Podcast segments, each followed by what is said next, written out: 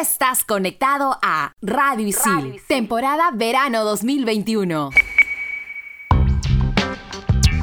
Hola mi gentita bella, mi gentita hermosa, ¿qué tal? Están en Expansión Geek temporada verano 2021 por Radicil. Por aquí Joker Arciniega, el de la sonrisa seria, y hoy hablaremos sobre las novedades de Resident Evil 8, Evil Village. Hi hi chicos, se conecta It's Mil Militza y en este episodio te hablaremos sobre la polémica del caso GameStop. Hey mis caramanducas, ¿qué tal amigos? Aquí el panadero Gozu y si eres amante de la tecnología, no te pierdas de este programa que hoy te recomendaremos un sistema sistema de internet que llegará pronto a Perú. Manda partida.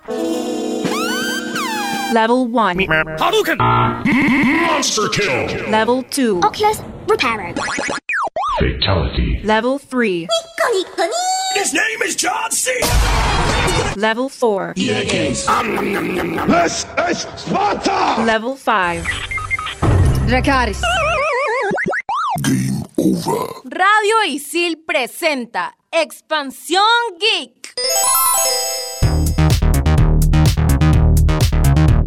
Resident Evil 8 Evil Village es un videojuego de survival horror y esta es la octava entrega de su historia principal, siendo secuela directa de Resident Evil 7 Biohazard. La historia comienza con Ethan Winters y Mia, su pareja, quienes viven en paz en su nuevo hogar, libres de todas sus pesadillas del pasado, o eso creían. En el mismo momento que empiezan a construir su nueva vida juntos, la tragedia se cierne de nuevo sobre ellos. Chris Redfield, el capitán de la Alianza de Seguridad contra el Bioterrorismo, conocido también como BSAA, ataca su hogar y secuestra a su hija. Esto obligará a Ethan para que se adentre en los infiernos una vez más con el objetivo de rescatarla. ¿Cuánta? ¿Ethan? ¿Un Resident Evil sin la presencia del buen Leon Scott Kennedy? Al parecer sí, amigos, hasta el momento es todo lo que se sabe. Sin embargo, pueden darnos una sorpresa debido a que hay varias referencias en esta nueva entrega sobre Resident Evil 4. Incluso algunos fans de la saga han comentado que podría ser un homenaje debido a que varios apartados del videojuego se asemejan mucho. Al cual, y en cuanto a la jugabilidad, se mantendrá el misterio, los puzzles a resolver para poder avanzar y la perspectiva en primera persona también. En lo personal, es algo magnífico debido a que podemos adentrarnos en el rico mundo que ha sido desarrollado. Por otro lado, la acción de cubrirse ahora jugará un papel importante. No solo se tratará de disparar, al igual que la ideación y el cambiar de estrategias debido a que cada tipo de enemigo tiene su propia forma de atacar. Sin duda, este es el videojuego que nos traerá un montón de sorpresas para mantenernos constantemente en tensión. Algunos cambios que se han hecho respecto a la entrega anterior del título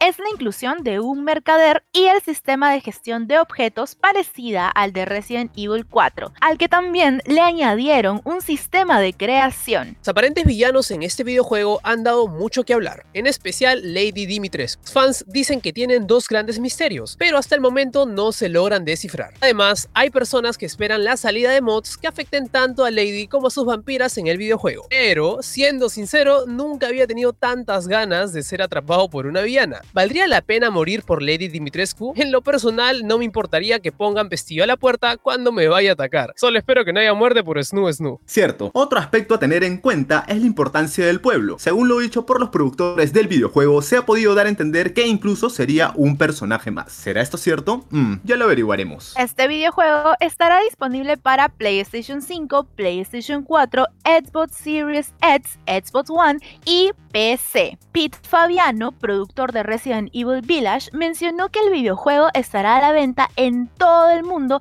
a partir del 7 de mayo del 2021 y que actualmente tiene reservas abiertas. También que las versiones del PlayStation 4 podrán actualizarse totalmente gratis a la versión digital para PlayStation 5 y la versión para Xbox One te dará acceso gratuito al juego de Xbox Series X a través de Smart Delivery. Las versiones disponibles son la versión estándar y la edición deluxe digital, donde se podrá disfrutar del videojuego con contenido adicional, incluyendo objetos que recordarán a Resident Evil 7. Por otro lado, también tendremos la edición coleccionista para consolas, la cual incluye el contenido de la Deluxe Edition, la figura de Chris Redfield, una caja metálica, un póster y un libro de ilustraciones. Y para aquellos que no jugaron la entrega anterior, también habrá un pack en donde estarán Resident Evil 8 y la versión anterior la 7. No te olvides que haciendo una reserva de cualquiera de estas ediciones podrás tener un accesorio de Mr. Raccoon y el pack de recursos de supervivencia que te servirán como apoyo extra en las primeras horas del juego. Por cierto, las reservas digitales hechas desde la PlayStation Store recibirán en exclusiva la mini banda sonora de Village. Y para todos aquellos que compren este videojuego, les estará disponible Resident Evil Reverse, un videojuego dedicado al 25 aniversario de esta saga. Así que hasta que salga este título pueden disfrutar de la demo exclusiva para PlayStation 5 Maiden, en donde si bien no hay una experiencia de combate ni de cubrirse, se podrá tantear el aspecto y sonido del videojuego mientras ayudas a Maiden en su meta, encontrar cómo escapar de este tenebroso castillo. Si bien esta exclusividad generó malestar en los fans, que no cunda el pánico porque se ha revelado que más adelante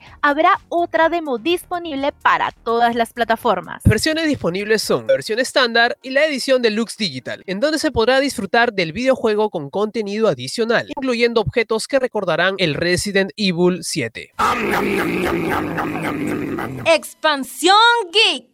Bueno, para quienes nos escuchan y como yo no tenemos la PlayStation 5 y aún no podemos disfrutar de este exclusivo que se oye bravazo, podemos volver a jugar el mejor Resident del mundo mundial o por lo menos para mí. Y ese es el Resident Evil 4 con Leon Kennedy. Desde tu PlayStation 3 o 4 con humildad pero feliz.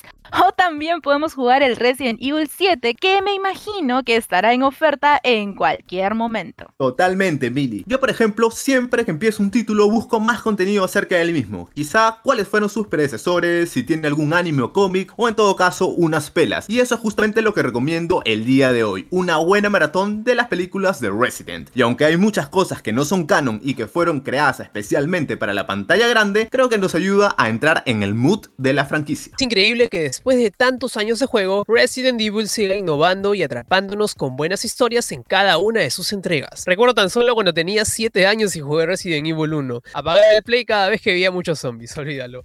Pero bueno, así que ya lo saben amigos míos, el universo de Resident Evil es amplio y hay mucho contenido por ver. Estamos en Expansión Geek, temporada verano 2021 por Radio Isil. Y Dimitrescu, ahí te voy. Nuevos podcasts llegan a Radio Isil.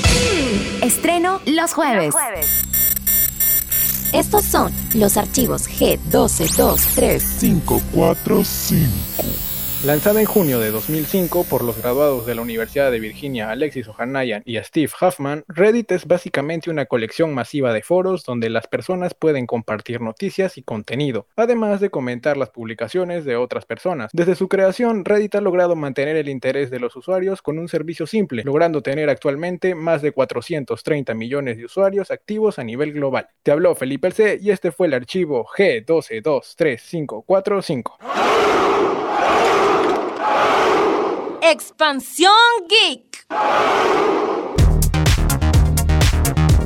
Seguimos conectados a Expansión Geek temporada verano 2021 por Radicil y ahora tocaremos un tema polémico, para algunos un poco confuso porque tiene mucho que ver con inversiones, la bolsa, Wall Street y negocios. Y en este bloque nos acompaña el gran Felipe el C, quien se ha escapado un toquecito de los archivos para contarnos sobre todo este tema. ¿Qué tal Felipe? Hola Mili, pues estoy bien, gracias por preguntar. Y sí, este tema del caso GameStop es realmente polémico, que para ser a mí me encanta. Me emociona a tope, la verdad. Y bueno, ya, empezando con esto les tengo que decir que GameStop es una conocida cadena estadounidense de videojuegos, consolas, electrónica de consumo y merchandising del sector gamer que está revolucionando el sistema financiero mundial ya que sus acciones subieron un 92,7% estos últimos días. Tal cual, el alza de las acciones de GameStop a partir del foro virtual ha suscitado debates sobre el papel de las plataformas en línea, su regulación y la sobreexposición de los fondos de inversión. La última semana de enero las acciones de la cadena de tiendas de videojuegos estuvieron en el ojo de los inversionistas. En solo tres días, gente, sí, solo tres días, el precio subió 434.55%. A simple vista y sin conocer a detalle la empresa,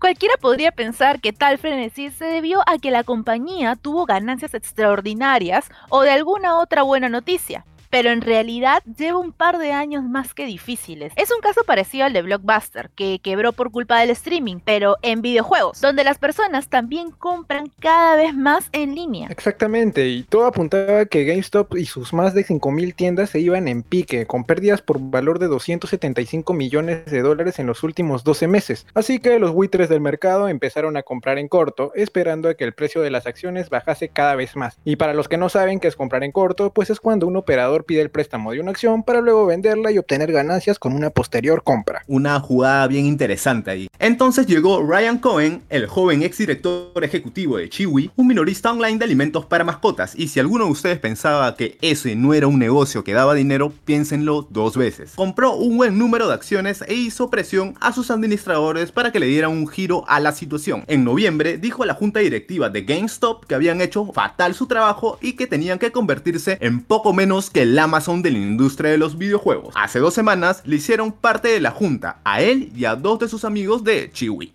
Desde principios de 2021, las acciones de GameStop han subido un 245%. Y tú te preguntarás, ¿cómo ha sido esto posible?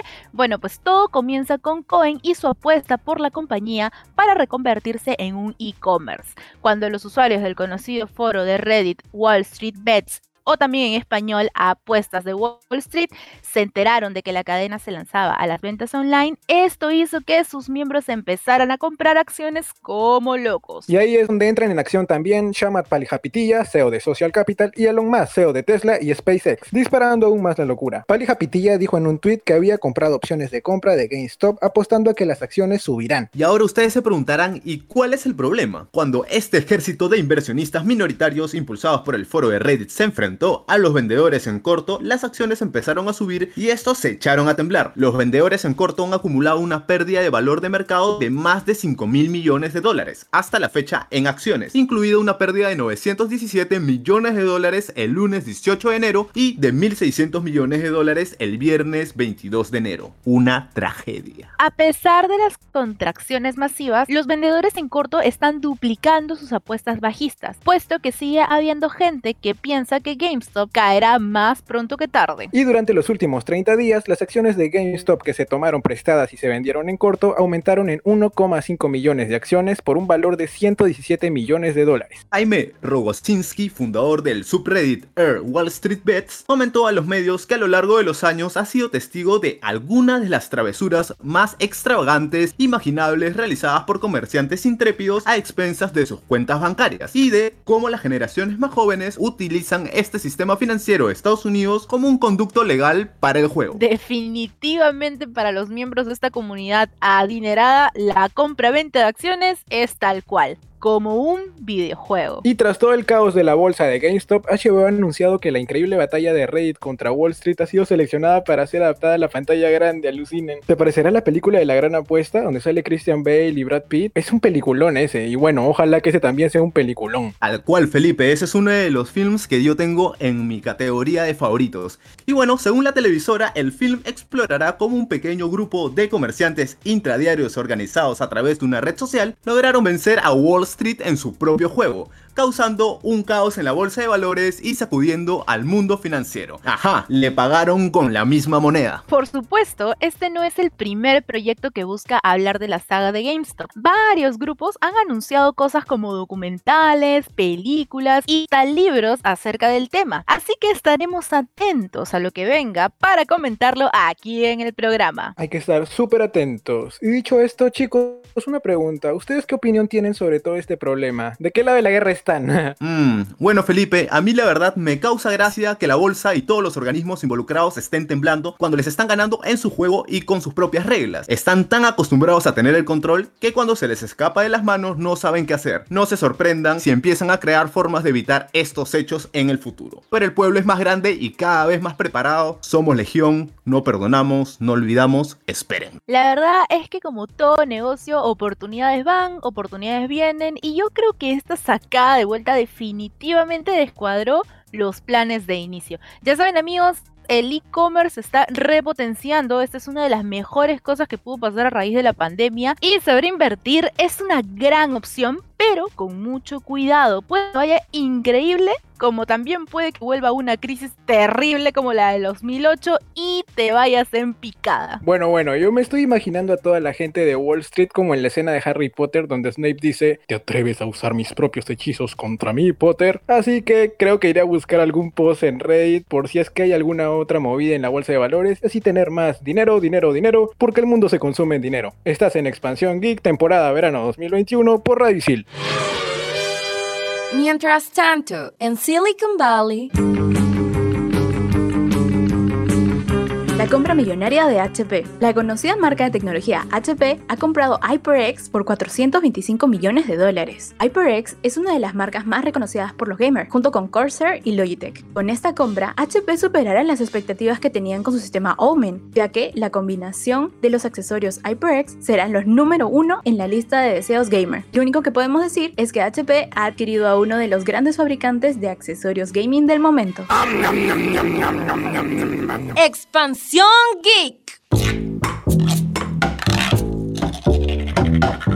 Y estamos de vuelta en Expansión Geek y hablaremos sobre una de las empresas más interesantes de los últimos años, Starlink. Y para este bloque tenemos a Sam la Tortuga que nos dará toda la info. ¿Qué tal, Sam? Hello gente, ya vine ya. Bueno, la verdad es que les voy a contar un poquito mi historia. Mi internet siempre o casi siempre está mal, así que hablar de Starlink sí me interesa. Starlink es una empresa de tecnología que nació como proyecto alterno de SpaceX. Este proyecto busca la creación de una constelación de satélites de Internet con el objetivo de brindar Internet de banda ancha, baja latencia y cobertura mundial a bajo costo. Me interesa, en verdad lo necesito. En 2015, SpaceX anunció que desarrollaría un prototipo de satélite el cual pueda brindar internet a cualquier parte del mundo, debido a la alta demanda de este recurso que se ha vuelto de vital importancia para la vida de los humanos. Asimismo, indicó que su servicio podrá llegar a cualquier rincón del mundo. Y para el año 2017 lograron adquirir la autorización para poder desplegar un total de 12.000 satélites, de los cuales también planean vender algunos para usos militares, científicos y de exploración. Estos muchachos no se van con bromitas. Obviamente, Joker, ellos vienen con todo menos miedo, no le temen al éxito. Luego, el 22 de febrero del 2018, Starlink mandó al espacio sus dos primeros prototipos de satélite en la misión espacial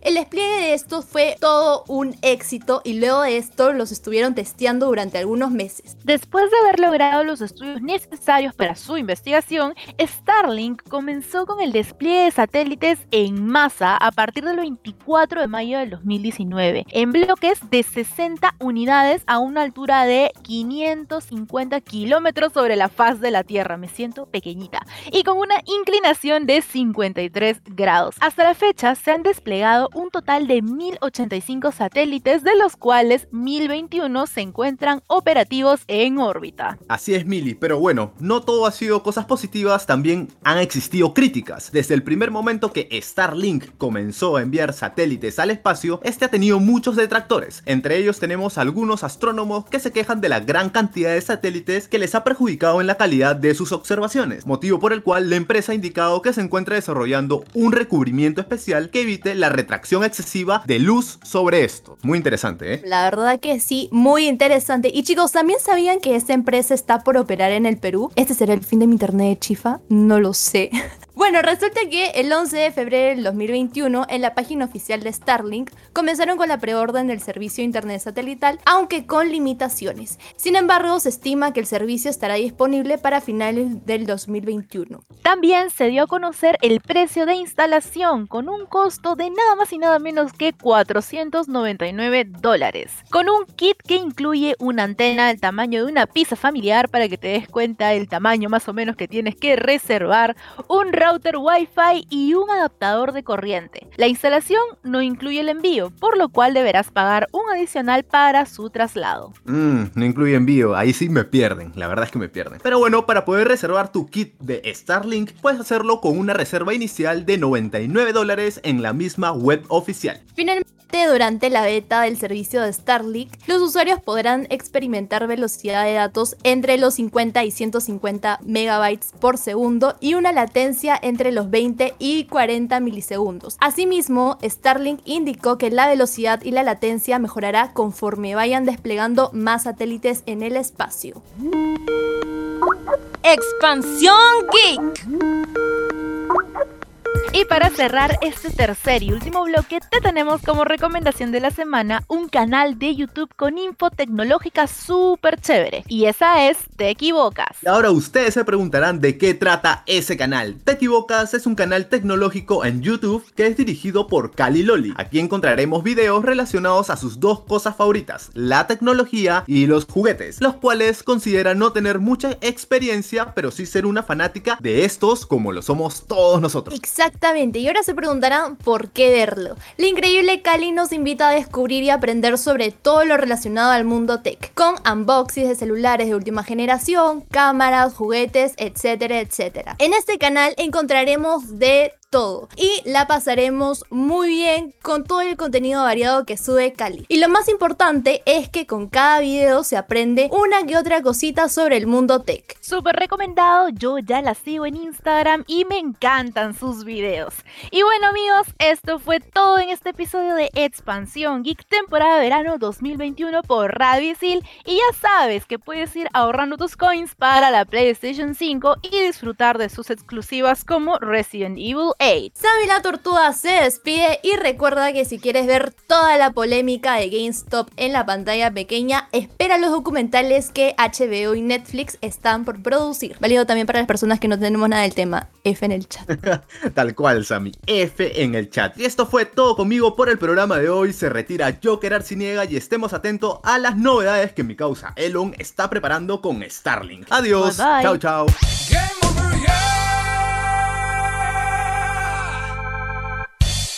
Tú estás conectado a Radio Isil, temporada verano 2021.